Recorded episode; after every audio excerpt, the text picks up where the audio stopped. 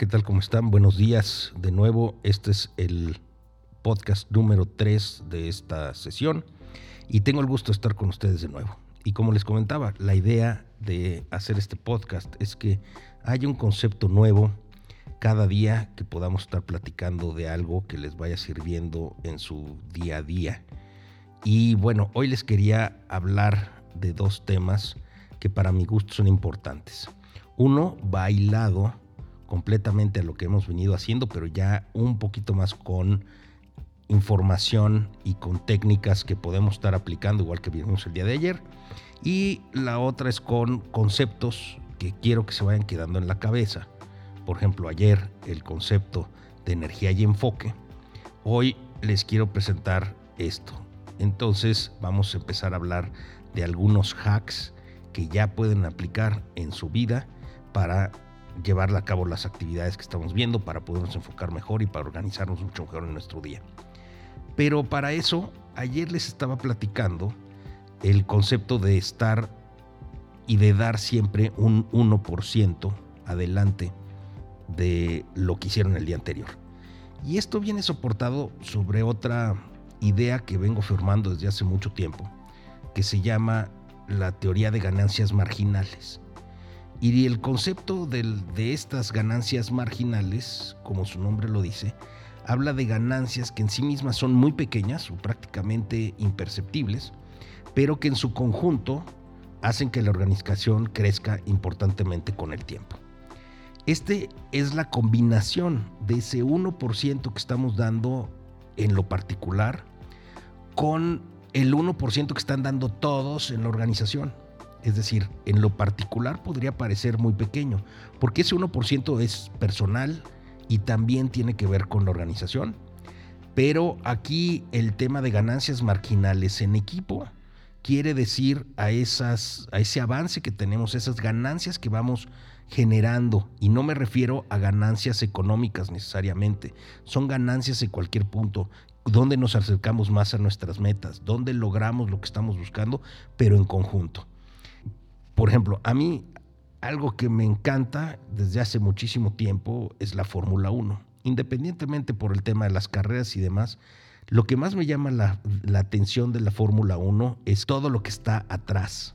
Es decir, nosotros vemos dos coches por equipo, dos pilotos, pero realmente atrás de esas dos personas y esos dos coches hay una cantidad enorme de gente. Generalmente hay más de 300 personas que trabajan directamente en la organización para hacer que ese coche vaya un poquito más rápido que el de los demás.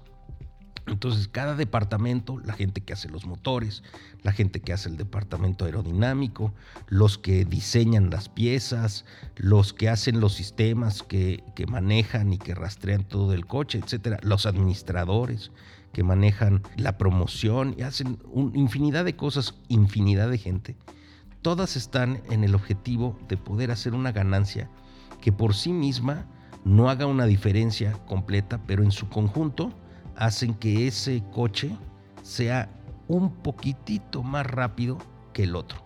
Todo el tiempo es estar innovando, todo el tiempo es estar generando estas ganancias marginales, que al cabo de toda una temporada se vuelve una diferencia muy, muy, muy grande. Si tomamos esta, esta idea en general de las ganancias marginales, lo aplicamos a lo que vimos ayer de, de tratar de estar dando un 1%, de encontrar el momento en que nuestra energía es la más adecuada para hacer cierto tipo de trabajos. Todas esas cosas nos van a llevar al resultado de que efectivamente vamos a poder estar hablando de que vamos a ser más productivos. Y eso está muy bien en sí mismo. Hasta ahorita hemos hablado de conceptos y de cosas y demás. Por ahí les he puesto algún ejemplo donde hemos estado viendo de cosas que hacer. Por ejemplo, el día de ayer de hacer una, una lista de tareas, de ahí poner la más importante primero y que esa sea la que sí se cumpla, etcétera, etcétera. Si también no nos enfocamos a ir adelante y ir progresando en conjunto cada vez más grande, lo que va a pasar es que si unos adelantan y otros van para atrás, las pérdidas se generan. Es decir, en la organización, en vez de ir un poquitito más adelante cada día, lo que va a terminar haciendo es que van a ir un poquitito más para atrás cada día, terminando en, un tema en donde se reduce muchísimo y se, se hace una distancia muy grande entre donde estamos y las metas que queremos lograr. En generalmente en el mundo de los deportes dicen que no hay que hacer un hábito de perder. Y pues sí, es efectivamente hay que enfocarnos, aunque sean pequeñitas, pero siempre hacia adelante. Regresando al tema del, del, hack que les voy a enseñar el día de hoy, pues es muy sencillo. Una de las cosas que tenemos todos, todos, todos ya hoy en día a la mano es un teléfono. Y un teléfono, además de recibir mensajes, correos, llamadas, etcétera, puede hacer muchísimas más cosas para nosotros y es donde quiero que se enfoquen. El teléfono tiene que ser una herramienta de trabajo que aprendamos a usar adecuadamente para lograr nuestros resultados. Y la verdad es que hoy si entendemos, ese teléfono tiene mucho más capacidad en todos sentidos que la computadora que yo tenía cuando pues, empecé en la universidad y tuve mi primer computadora. Todos los teléfonos tienen una aplicación de tareas, es decir, donde uno pone las tareas. Lo que les recomiendo es hacer es una cosa muy sencilla abran su teléfono, abran la aplicación de tareas y ustedes pueden hacer además listas. Y necesito que hagan cuatro listas. Una lista que se llame hoy, otra que se llame próximo o próximamente y otra que se llame algún día. Y por último, una que se llame llamadas. ¿Qué es lo que va a ir en cada uno?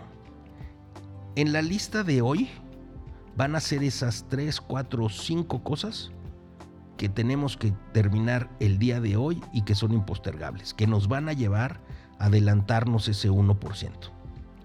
Poniendo la que sí se tiene que hacer sí o sí en, en el momento uno, en donde la vamos a hacer en el momento en que nosotros nos encontramos con mayor tiempo.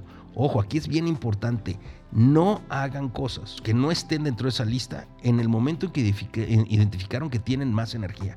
Eso es importantísimo.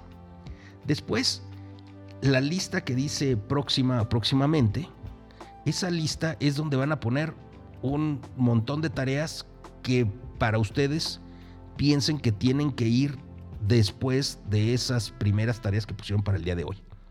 Ahí van unas tareas sin orden, de, importancia, no van en, ninguna, en, ningún arreglo de ninguna naturaleza y demás.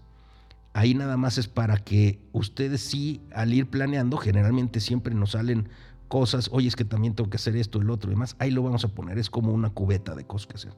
Y por último, la de hacer algún día, son esas tareas menos importantes que no requieren que las hagas a lo mejor en esa proximidad, vamos a pensar en esa semana, que algún día si están bien se hagan, es decir, este, son metas y temas y demás que también puede tener a largo plazo, son metas que son más felices, que no tienen mayor circunstancia.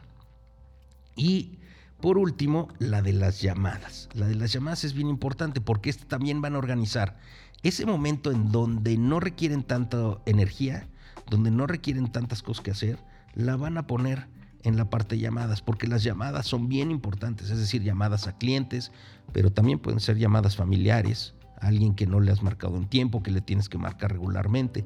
Es decir, los planean para qué?